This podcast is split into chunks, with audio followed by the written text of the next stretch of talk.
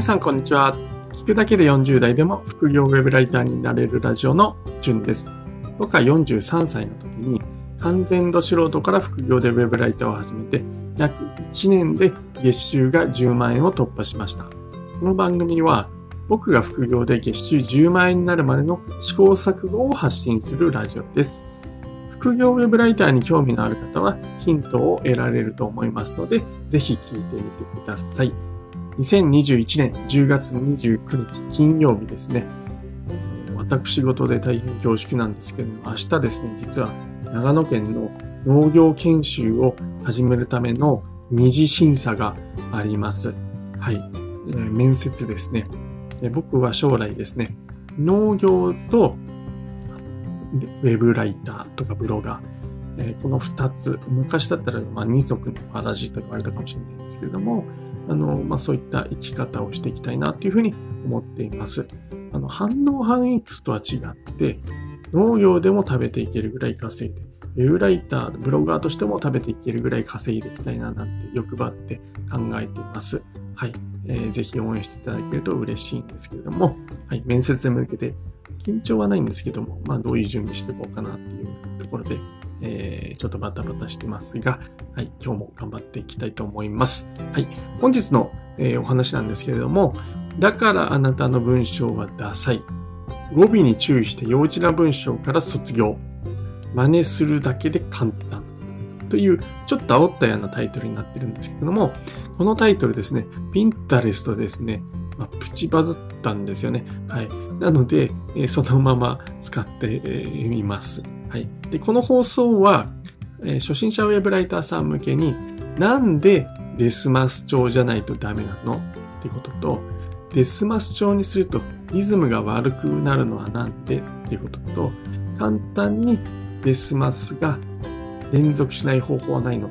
まあ、こんな、えー、疑問を持った、悩みを持った人に向けた、えー、放送になります。聞くとですね、バラエティに富んだ語尾の使い方が身について、きっとリズムの悪い幼稚で文章、えダサい文章からですね、卒業できると思います。えー、お話は3つあります。1つ目がですね、初心者ウェブライターはデスマス調が使えれば OK というお話。2つ目がですね、デスマス調は語尾に注意しないと幼稚でダサい文、ダサい文章になりますというお話。3つ目がですね、これで、デスマス調3連チャン、3連チャンですね。3連チャンとか言ってすみません。3連チャンは回避。語尾に変化をつける方法12選というお話です。早速一つ目お話していきます。初心者ウェブライターはデスマス調が使えれば OK です。これなぜならば、ウェブライター案件は大抵クライアントさんからですね、デスマス調を指定されるからです。僕も今までですね、1年以上記事にすれば、ま、100、200記事ぐらいやったかな ?100、200弱ぐらいの記事を書いてきましたけれども、すべてデスマス調でした。はい。で、デスマス調というのは、まあ、語尾がです。何々ますで終わる文章なんですけれども、まあ、対になる、文章としては、である調というのがあります。これ、であるだですね。で、このである調で指定されたことは一回もありません。これ多分なんですけれども、デスマス調の方が、まあ、である、だとかっていうのと比べて、柔らかい印象がありますよね。なので、読み手に、まあ、えー、どうですかね、その優しいイメージを与える文章なんだと思います。何々である。何々だってちょっと、まあ言い方も今、固くしてるんですけど、はい。あの、です、ますに比べると、ちょっと、どうですかね。あの硬いというか、まあ、デアルショーダーの方が強いですよね。はい。で、これ、不特定多数の人に読まれる、ウェブ上の記事との相性っていうのは、まあ、デスマス上の方がいいんだというふうに思います。で、えー、まあ、実際ですね、ウェブライターとしてやっていく際に、クライアントから依頼されるのは、まあ、ほぼ、まあ、間違いなくデスマス調が圧倒的に多いので、まあ、このデスマス調が使えれば問題がありませんいうお話です。はい。で、二つ目ですね。じゃあ、デスマス調は語尾に注意しないと幼稚でダサい文章になりますよというお話です。これ特に気をつけたいのは、語尾を連続させないことですね。今からちょっと例を挙げます。例えばなんですけれども、ウェブライターの仕事はやりがいがあります。数ある副業の中で一番いいと思います。思い立ったら簡単に始められます。クラウドソーシングサイトに登録すればすぐにできます。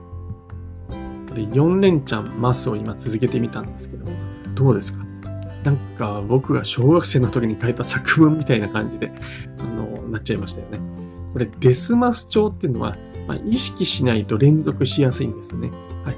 4連チャンっていうのは、まあ、明らかにもうちょっとやりすぎで、えー、まあ、極端に分かりやすくするために、まあ、4連チャンにしたんですけども、ただですね、これ、意識しないとやっぱり連チャンで使ってしまうんですよね。はい。で、これ、語尾が連続すると、この文章が幼稚でダサくなるんですよね。はい。なので、これできればですね、あの、3連、できればでじゃないですね。3連チャンは避けましょうというお話です。今4連チャンだったんですけど、多分3連チャンで聞いただけでも、なんかもう幼稚だなって思ったと思います。で、最近は僕はですね、2連チャンもちょっと気になってしまってるんですけども、それをまあ避けるのはなかなか難しいので、まずは、えー、ます、何々ますっていうのを、あるいは何々ですっていうのの3連チャンを避ける。常に意識するようにするようにしましょう。そうすると、まあ、あの、ダサく、文章が幼稚でダサくなる原因の一つである、この連続するってことを避け、えーあ、まあ、避ける、避けられる。何、の、その、なんて言いますかね。ダサくなる原因になりますので、連チャンは避けましょうという話ですね。すいません。はい、で、えー、三つ目の話です。えー、これで、デスマス帳3連チャンは回避。語尾に変化をつける方法12選という話をしていきます。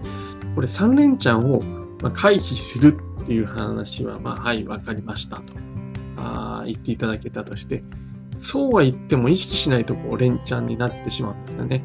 で特に僕もスタートした頃そうなって苦労したんですけども、あの、回避しようとしてもなかなかこう言葉が出てこないんですね。マスの次にデスを書いて、次にマスにしてってなると、なんかあれもなんかデスマス、デスマスの連続になっちゃうなとかですね。あるいはマスマスマスをデスに変えようとしてもなかなかこれ、どうやってデスに変えるんだろうとかですね。バラエティがないとなかなかこう、難しいんですよね。なので、えー、この語尾に変化をつける方法というのを、まあ僕はですね、あのメモしてパソコンの横にえー、置いて、えー、バラエティをつける練習をしていました。皆さんもですね、この今から、えー、紹介する12個、こちらをですね、まあリストかなんかにメモってですね、え、見えるところに置いておくと、悩んだ時、あるいはマスが連続しちゃってるなぁなんて思って、語尾に変化をつけたいって時にの参考になるかと思いますので、ぜひ、あのー、聞いてみてください。全部で、え、12個あります。はい。一つ目がですね、何々ねですね。はい。ねで終わらせる。例えば、数ある副業の中で一番いいと思いますね。とかですね。はい。えー、ちょっと柔らかい感じになるんですけども、何々ねです。で、二つ目。何々から、あるいはので、あと、ためですね。何々から、何々ので、何々にため、とかっていう使い方で語尾を終わらせるということですね。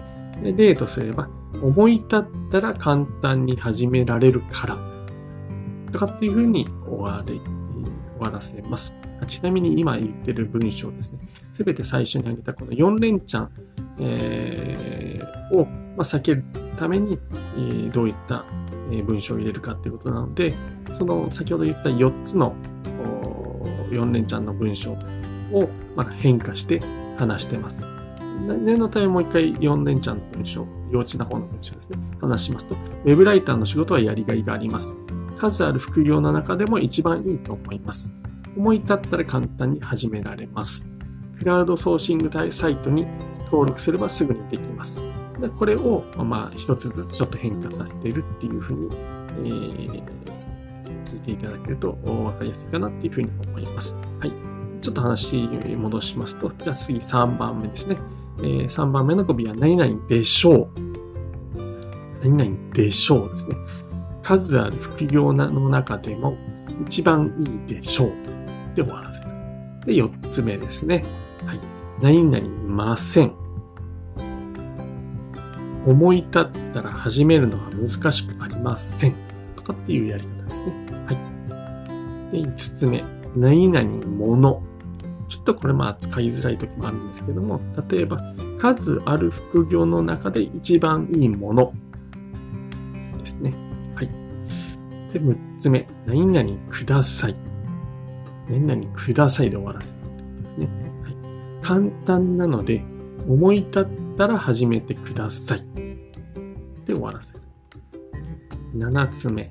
何々らしいとか、何々はずですね。はい。例を挙げますと、数ある副業の中でも一番いいはず。はい、次、8つ目。体言止めですね。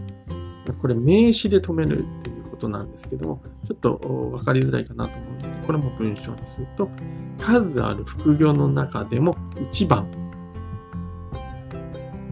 はい。まあ、これにすることによって、まあ、強調もされるんですけども、まあ、体言止めっていう、僕も、あの最近まで知らなかったんですけど、まあ、そういう、えー、止め方があるんですよね。はい。で、9個目。会話帳ですね。会話帳。これまあ、鍵括弧にしちゃうってことですよね。僕、まあ、鍵括弧で始めて、まあ、これ、言葉で説明すると無理なんですけども、僕が一番おすすめする副業の一つかなっていうふうにして、鍵括弧でか囲っちゃうっていうやり方。10個目、疑問形ですね。はい、語尾に、まあ、ハテナマークつけるってことですね。数ある副業の中でも一番いいと思いませんか？で終わらせる。